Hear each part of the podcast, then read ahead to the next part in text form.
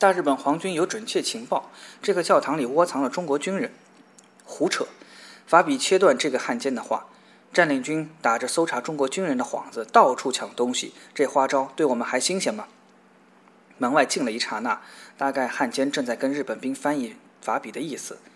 神府大人，汉奸又说：“不要把拿枪的人逼紧了。”英格曼神父此时听见身后传来响动，他一扭头，看见几个持枪的身影从教堂后院过来。看来日本兵早已发现进入这院墙更省力、省口舌的途径。英格曼神父压低声音说：“他们已经进来了，做最坏的打算吧。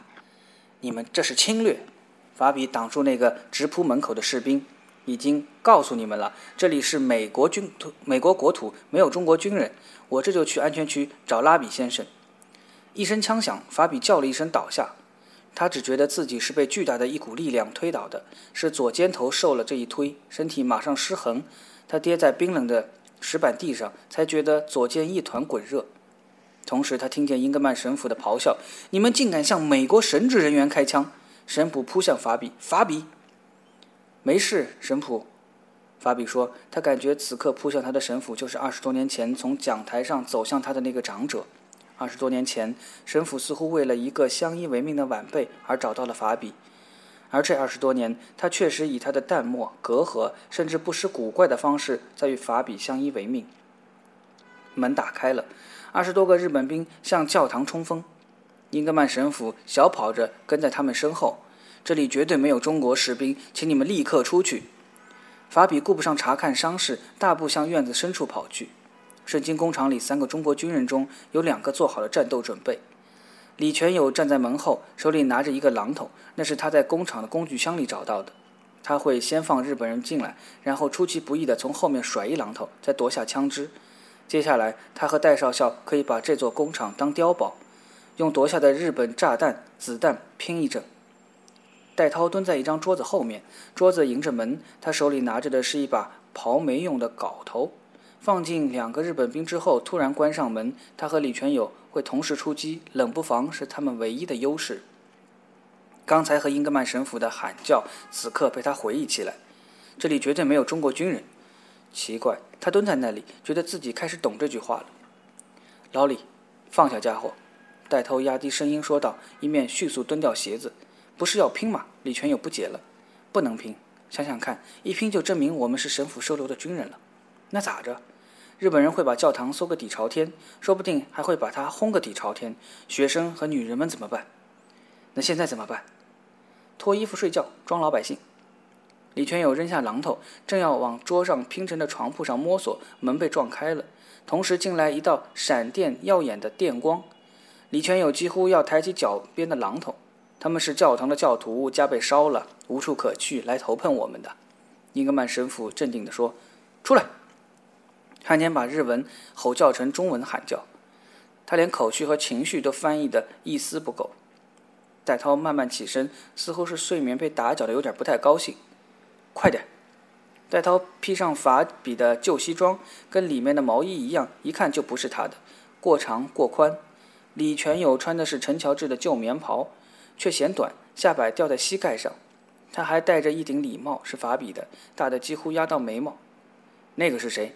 手电筒指向躺在床上的王普生，那是我外甥。李全友说：“孩子病得可重了，发了几天高烧。”没等李全友说完，两个日本兵已经冲过去，把王普生从被窝里拖了出来。王普生已经不省人事，此刻被拖向院子，毫无抗拒挣扎，只有喘气喘得粗重而急促，似乎那条十五岁的将断不断的小命就这么一折腾，反而给激活了。他还是个小孩子，又病得那么重。英格曼神父上来求情，两个日本兵不搭理老神父，只管把王普生往院子里拖。英格曼神父跟上去，想接着说情，但一把刺刀斜插过来，在他的鹅绒长袍胸襟上划了个口子，顿时间白花花的鹅绒飞出来，飞在煞白的手电光电闪电筒里。英格曼神父愣住了，这一刀刺的深血，就会直刺他的心脏。这一次。似乎只是为了启发他一番想象力，刀够锋利吧？进入心脏应该同样轻而易举。对于这样的刀尖儿，心脏是个无比柔弱、无助逃遁的小活物。而英格曼此刻把这一刀看成是挑逗，对他威风威严的戏弄。怎么用刀跟他比划如此轻佻的动作？他更加不放弃看两个拖在王府生的世面，放下他。英格曼的动作使鹅绒狂飞如雪花，在他身后形成了一场小小的暴风雪。看在上帝的份上，放下他。他再次挡住两个日本兵，并把自己的鹅绒袍子脱下，裹在十五岁男孩的身上。躺在地上的王普生喘得更加垂死。一个少佐走上来，用穿马靴的脚尖踢踢王普生，说了一句话。翻译马上译出那句话：“他是被刺刀扎伤的。”英格曼说：“是的，在哪里扎的？在他家里。”不对，在刑场上，他是从刑场上被救下来的中国战俘。什么刑场？英格曼神父问道。就是对中国战俘行刑的刑场。翻译把日本少佐几乎忍不住的恼火都翻译过来。哦，你们对中国战俘行刑了？英格曼神父问。原谅我的无知，原来日军把自己当作日内瓦战俘法规的例外。少佐长着日本男人常见的方尖短腿、浓眉小眼。若不是杀人杀得眼发直，也不失英俊。他被英格曼噎了几秒钟，对翻译说了一句话：“少佐先生说，现在你对你借教堂之地庇护中国军人没什么话可说了吧？他们怎么可能是军人呢？”英格曼神父指着站在一边的戴涛和李全友。这是一个日本兵推着一个四十多岁的中国男人走过来。翻译说：“这位是日军雇的埋尸队队员。”他说：“有两个没被打死的中国战俘给送到这里了。”他转向埋尸队队员：“你能认出他俩吗？”埋尸队队员热心地说：“能认出来。”他一抬头就指向戴涛：“他是一个。”法比大声骂道：“你个狗，你狗都不如！”英格曼立刻知道这人根本不认识或记不清当时被营救人的模样。两个日兵窜向戴涛，眨眼间，一人抓住戴涛一条胳膊。戴涛从容地任他们把双臂背到背后，忍着左肋伤口的钻心疼痛。英格曼神父对埋尸队员说。你在撒谎！今生今世，这是你第一次见这位先生。少佐通过翻译对埋尸队队员说：“你认清了吗？”法比阿多纳多用扬州话大声说：“你认清个鬼呀！他是为了保护自己的命在胡咬。”少佐叫那两个士兵把戴涛押走。英格曼神父再次上来，但少佐一个耳光打过来，神父被打得踉跄了一下。认错人了，李全友此刻说：“他拖着伤腿，拄着木拐。”尽量想站得底挺些。他对埋尸队员说：“你看看我，我是不是你搭救的那个？”“我没有搭救，是他们搭救的。”埋尸队员慌忙为自己开脱。“你不是说认识那两人吗？你怎么没认出你爷爷我了呀？”李全友拇指一翘，指向自己的鼻子，冰痞子的样子上来了。他们都是普通老百姓。英格曼神父说：“他知道这是他最后的争取，然后他只能像对待他亲爱的老福特那样放弃他们。”既然这是最后的争取，他反而无所顾忌，上去护住戴涛。他和这个年轻的少校谈得那么投机，他想跟他谈的还有很多。他觉得又一记耳光打过来了，耳朵嗡嗡地响起来。他看见少佐捏捏拳，甩甩腕子，打完人，他的手倒不舒服了。陈乔治从这时从厨房出来，似乎想为神父擦拭鼻孔和嘴里流出的血。日本人朝教堂逼近时，他正在床上和红林做露水夫妻。他付给红玲的费用是每天三个洋山芋。好事办完，两人都暖洋洋地睡着了。是日本人向法比开的那一枪把他们惊醒了。他嘱咐红玲自己找个地方躲藏，便往院子中溜去。他藏在一个小堆壁炉的柴火后面，始终在观望局势。陈乔治胸无大志，坚信好死不如赖活着。最近和红林相好后，觉得赖活着竟也有千般滋味。他看见英格曼神父袍襟上被刺刀挑破的口子，又看见神父吃耳瓜子，不由得提起一根木柴。尊贵的神父居然挨耳瓜子，这些倭寇连给神父提夜壶都不配。但他不久又放下了木柴，因为二十多个荷枪实弹的鬼子可招不得惹不得。他蹲趴在原处，进退不能，让赖活着的信念在他狭窄的胸腔里壮大，一面骂自己忘恩负义，不是东西。英格曼神父把他从十三岁养大，供他吃穿，教他认字，发现他实在不是皈依天主教的材料，还是不倦地教他读书。神父固然是无趣的人，但这不是神父的错。神父待他也是嫌恶多于慈爱，远不如那匹落井的小马驹。但没有英格曼神父，他只能从一个小叫花整成一个大叫花，命大的话，或许做一个老叫花，寿终正寝。没有伐去刻板的神父，哪里来教堂厨师陈乔治？难道如花美眷红绫看中的不是人五人六的厨子陈乔治，以及他裤腰带上拴的那把能打开粮柜的钥匙？想到如此，他看见英格曼神父挨了第二个矮瓜子，牙一定打掉了。他的牙都为老神父疼起来。陈乔治刚刚接近神父，就被一名日本兵擒住。他是教堂的厨子，法比说道。少早问埋尸队员：“你认识这个人吗？”埋尸队员看了手里的电筒，煞白的中国青年似乎在辨认，然后含糊地嗯了一声。英格曼神父从松动的牙齿中吐出一句话：“他是我七年前收养的弃儿。”少佐问埋尸队员：“这几个人里面还有谁是中国军人？”埋尸队员从一个日本兵手里拿过手电筒，挨着照着每一个中国男人。我已经告诉你们了，我收留的都是普通老百姓，是本教堂的教徒。”英格曼神父说。埋尸队队员的手电筒此刻对着李全友的脸，说道：“我认出来了，他是的。”带头说：“你不是认出我了吗？怎么又成他了？”法比说：“所以你就是在那里瞎指，你根本谁都不认识，你把我们的厨子都认成军人，瞎了你的狗眼。”他指着陈乔治，陈乔治舔着过早凸显的厨子肚，一动也不敢动，眼皮都不敢眨，只敢让眼珠横着移动，因此看起来像图谋不轨。少佐脱下白手套。用食指指着陈乔治额上轻轻摸一圈，他是在想摸出常年戴军帽留下的浅槽。但陈乔治误会他是在挑最好的位置砍他的脑瓜，他本能地往后一缩，头躲了出去。少佐本来没摸出个所以然来，已经懊恼不已。陈乔治这一降，他唰的一下抽出军刀。陈乔治双手抱住脑袋就跑，枪声响了，他应声倒下。戴少校说：“你们打死的是个无辜者，我是中国军人，你们把我带走吧。”法比扶起仍在动弹的陈乔治，陈乔治的动弹越来越弱，子弹从后面打过来，又从前面出去，在他气管上钻了个眼儿，因此他现在整个身躯都通过那个洞眼漏气，发出呲呲的声响，鼓鼓的身体渐渐漏瘪了。陈乔治倒下，还挣扎了一阵，正挣扎在。仓库的一个透气孔跟前，隔着铁网，十几双年轻的眼睛在黑暗里瞪着他。这个厨艺不高但心地很好的年轻厨子，跟女学生们没说过几句话，死的时候却离他那么近。淑娟用手背捂住嘴巴，要不她也会像苏菲那样发出一声嚎叫。苏菲现在被另一个女同学紧紧地抱在怀里，并轻轻地抚摸她。胆大一点的女同学，这种情况下就成了胆小女同学的长辈。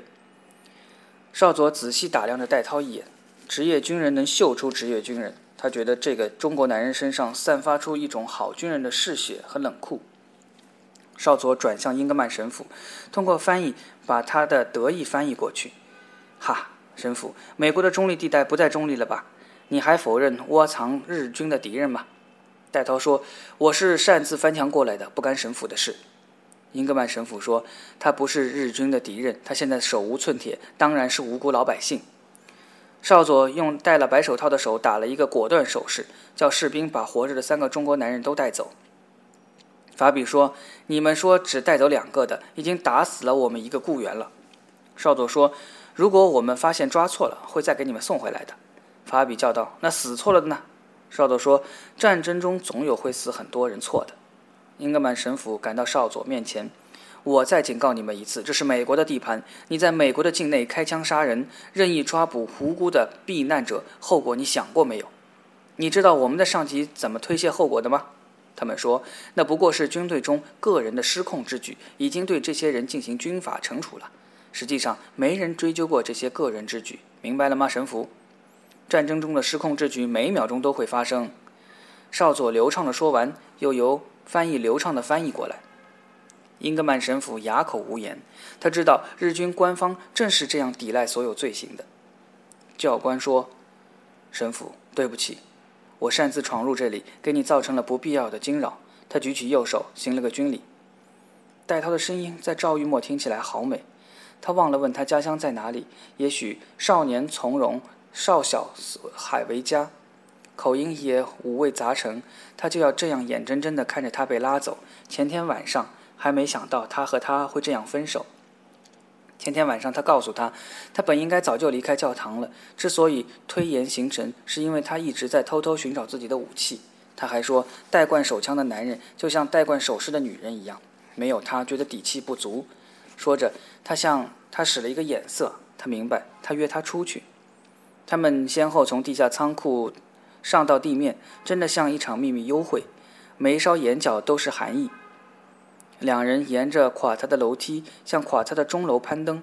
他记得他在黑暗里向他伸出手，怕他跌倒，同时还说了一句：“就把它当古代废墟探险。”钟楼上风都不一样，更冷一些，但似乎是自由的风，因为坍塌造成的空间十分不规则，人得把身体塑成不规则的形状，在里面穿行、站或坐。戴涛拿出一副袖珍望远镜，自己先四周看了一会儿，把它递给他。月光里，他能看到隐约的街道，街道伸出枝蔓般的小巷，再连着叶片般的房宅。只是房宅此刻看起来全是焦黑的，仅仅因为不断在某处响起枪声，才让人意识到这不是一座千百年前就绝了人迹的荒城，还有生命在供枪弹猎杀。你们家应该在那个方向。戴少校误以为他拿望远镜看什么，为的是寻找秦淮河。我不是在找他，他凄凉的笑笑。再说，那又不是我的家。戴少校不语了，意识到他的凄凉是他引出来的。两个人沉默了一会儿。戴涛问他在想什么，他在想，该不该问他，家在哪里，有孩子吗？太太多大？但他意识到这是打算长期相处的人展开的提问。假如他问他这类话，他都懒得回答。所以他说：“我在想啊，想香烟。”戴涛微微一笑，说：“正好，我也在想抽烟。”两人会心地对视了一下，把视线转向废墟的大街小巷。假如此刻能听见香烟小贩带着小调的叫贩声，证明此刻城市起死回生了。他们可以从这里走出去。香烟小贩的叫卖是序曲，不久，馄饨和面摊子、炸臭豆腐摊子的叫卖声都会跟上来。他跟他可以找个地方先吃一顿晚餐，再找个舞厅去跳一晚上午。也许戴涛想的是和他想的大同小异，因为他长叹了一口气说：“这也是缘分，不然我这么小小的团妇怎么约得动你玉墨小姐？你又没打算约过我，怎么知道约不动？不是我约你上楼观景的吗？”他笑一笑，头一摆，表示他正拿出这座残钟破楼之外的一片残景来招待他。这也算？怎么不算？他站得很别扭，大概伤痛给他那里站姿引发了，所以他往他前面移动了一点。在月光的微亮中，他看着他，他知道赵玉墨这一看是要倾国倾城的。当然不算。他看着他说：“他管得了一个团的官兵，现在自己的心比一个团还难管，他就要不行了。但他没有动，把自己的心作为那一个团里最难管的一个官兵来管束，管束住了。那好，不算吧。”等以后约你出去吃饭跳舞再算，他说。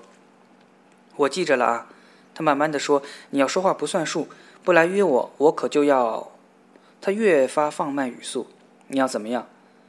我就去约你。”他嘿嘿的笑起来：“女人约男人，我这辈子第一次约男人，所以你最好当心点儿。”他伸出手，轻轻一挥他的面颊，这是个摇解动作。他又不想装良家女子，他还没受够良家女子。他要让他记住，就是他欠他的一次款待，纯粹的好货色的姚姐式款待，为他许愿的这场活色生香的情欲款待。他可要好好活着，别去仗着血性胡拼。那我记住了，记住什么了？讲一遍我听听。记住南京的美人玉墨要约我，就为这个我也不能死。他半认真的笑道：“在外带兵的男人都是调情高手。”他让他看看，他调情绝对不比他逊色。他俩从钟楼上下来后，在环廊上分手。他说他要去找法比。他问他那么晚去找法比做什么？他诡异地冲他笑笑。玉墨此刻想到的就是戴涛最后的笑脸。从透气孔看，一个日本兵用脚踢着躺在地上的王普生，一面吼叫，一定是吼叫起来，站起来。奄奄一息的小兵发出的声音太痛苦，太悲惨了，女人们听得浑身冷惊。我从来没见过你们这样残忍的军队。神父上去想拉开正抬起脚往王普生肚子上踹的日本兵，又一刺刀划在他的袍子上，飞雪般的鹅绒随着他飘，随着他一直飘到少佐面前。请你看在上帝的份儿上，饶了这个孩子。少佐抬起指挥刀，阻止神父接近。李全友的位置离少府只有一步，他突然发力，从侧面扑向年轻的日本军官。谁都没有反应过来，两人已扭作一团。李全友左臂一弯，勾住少佐的脖子，右手掐住少佐的气管上，少佐的四肢顿时一软，指挥刀落在地上。李全友换个姿势，左手也掐上去。日本兵不敢开枪，怕伤着少佐，挺着刺刀过来解救。在日本兵的刺刀插入李全友的胸口时，少佐的喉咙几乎被李全友的两个虎口掐断了。他看着这个陌生的中国军人的脸变形了，五官全凸出来了，牙齿也一颗不落地暴露在嘴唇外面。这样一副面谱，随着他手上力量的加大而放大变色，成了中国庙宇中的护法神。他的下属们几把刺刀在这个中国士兵的五脏中搅动，每一阵剧痛都使他两只手上的脖子收紧。少佐的手脚已经瘫软下来，知觉在一点点离散。垂死的力量是生命中所有力量之最之总和。终于，那双手僵固了，那双紧盯着他的眼睛神散了，只有牙齿还暴露在那里，结实的、不齐的，吃惯粗茶淡饭的中国农民的牙齿。这样一副牙齿，即便咬住的是一句咒语，也够少佐不快的。少佐调动所有的意志，才使自己站在原地。热血从喉管散开来，失去知觉的四肢苏醒了。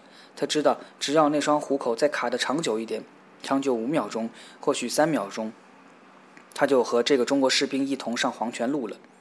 他感到脖子一阵剧痛，好了，知道痛就好了。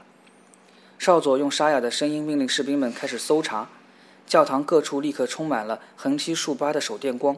英格曼神父站在原地进行激情而沉默的祷告。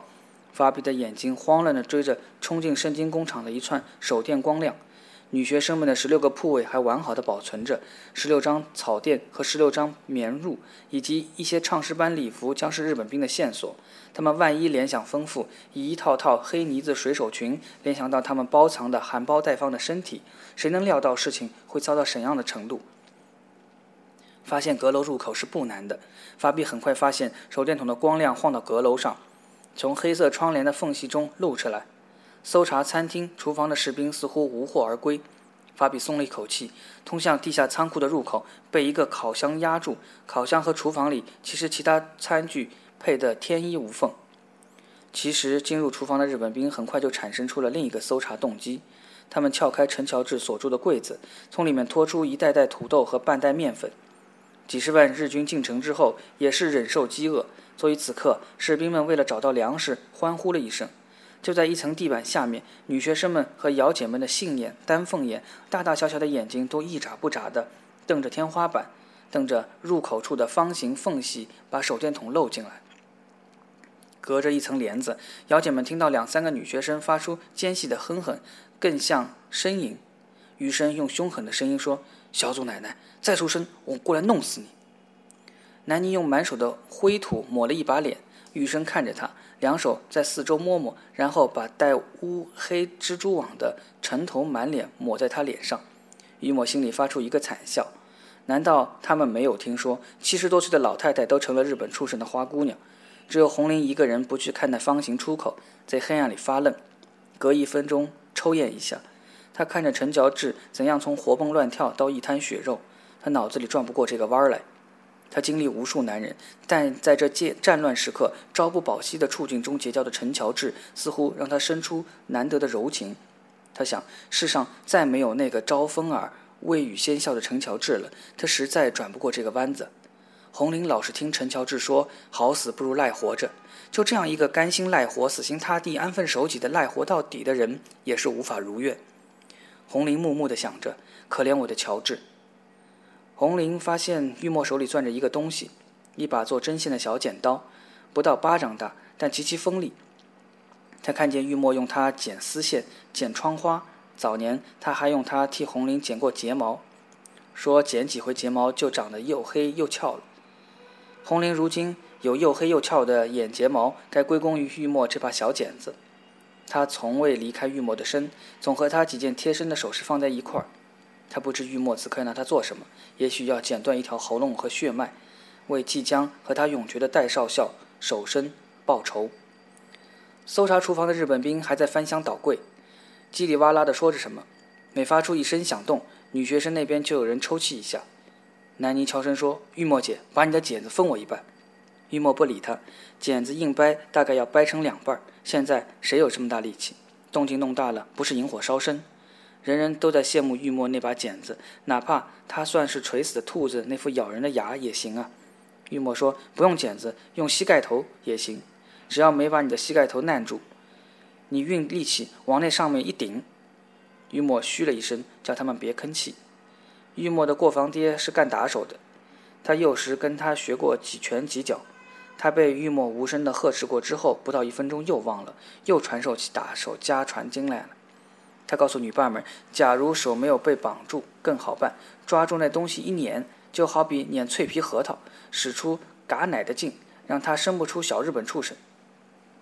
玉墨用胳膊使劲捣鼓他一下，因为头顶上的厨房突然静了，似乎三个日本兵听到他们的耳语。他们一动不动地蹲着、坐着、站着，赤手空拳地牵牵素手，在使着一股恶狠狠的力气。赵玉生的说法，就像碾碎一个脆皮核桃，果断，发力要猛，凝所有爆发力于五指和掌心，咔嚓嚓。玉墨手捏的精细小剪子渐渐起了一层湿气。那是他手上的冷汗所致。他从来没像此刻这般钟爱这把小剪刀。他此刻爱它胜于早先那个负心汉送给他的钻石戒指。他得这把小剪刀那年才十三岁。妓院妈妈丢了做女工的剪刀，毒打了他一顿，说是他偷的。后来剪刀找到了，妈妈把它作为赔不是的礼物送给他。玉墨从那时起下定决心要出人头地，摆脱为一把剪刀而受辱的贱命。一个女孩又抽泣了一声。玉墨撩开帘子，咬着牙用耳语说：“你们哭什么？有我们这些替死鬼，你们还怕什么呢？”淑娟在黑暗里看着他流水间杨柳腰的身影。多年后，淑娟把玉墨这句话破译为：“我不下地狱，谁下地狱？”玉墨回到帘子这一边，从透气孔看见日本兵拖着浑身没穿衣服、只穿绷带的王普生往大门走去。王普生疼得长嚎一声，戴涛大声说：“这孩子活不了两天了，为什么还要？”戴涛的话被一声劈砍打断。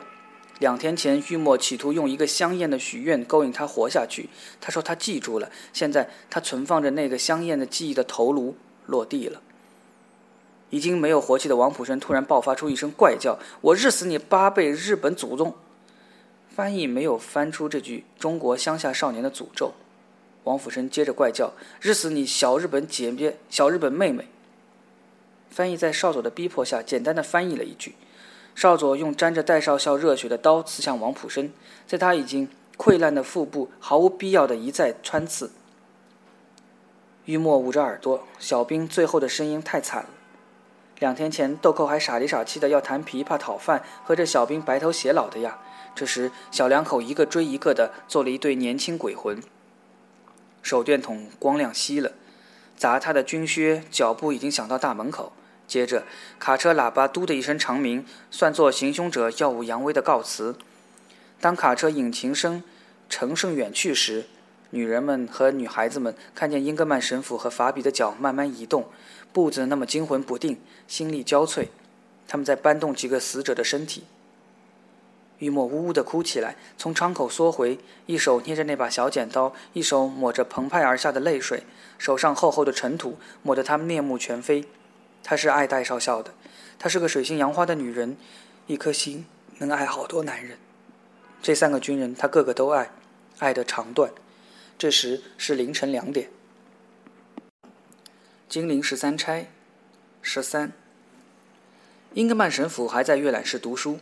这时起身向楼下走去，他走到地下仓库，冲透气孔里说：“没关系，我和法比能把他们应付过去，千万不要出声。”然后他走到圣经工厂门口，轻轻推开门，却吓了一跳。戴涛就站在门口，一副决一死战的样子。他身后桌子拼成的床盘上躺着高烧中的王普生，谁也不知他是睡是醒。李全友连鞋都没脱，就躺在毯子下面，一个肩支着身体，随时要匍匐前进似的。不到万不得已，千万不要出来。我和法比会打发他们走的。他伸手拍拍戴涛的肩膀，居然还微微一笑。英格曼神父走到门口，听到门铃响了几遍，再响一遍，又响一遍。为夜访者开门是不智的，但拒绝他们更是愚蠢。这时，英格曼的脑子里念头打过来，一个弹回，如同一个乒乓球。法比终于出来了，终于冒着黄酒在肠胃里发酵后的气味。英格曼神父打开了大门上半部书本大的窥视小窗，一面闪身到他的左边。他是怕一把刺刀直接从那里捅进他的眼睛。一把刺刀确实直接从那里捅出来，幸亏他的眼睛没在窗口等待。门外，汽车大灯的白光从里面卸下来了一卡车的日本兵。请问诸位有何贵干？英格曼神父用礼貌的英文回答：“开门。”一个声音说：“这是中文。”据说许多日本兵和低级军官在占领南京六七天之后都会说：“开门，滚出来！粮食、汽油、花姑娘。”因为他们在这六七天里把这几个中国词汇重复了上千遍。请问有什么事可以为诸位服务的吗？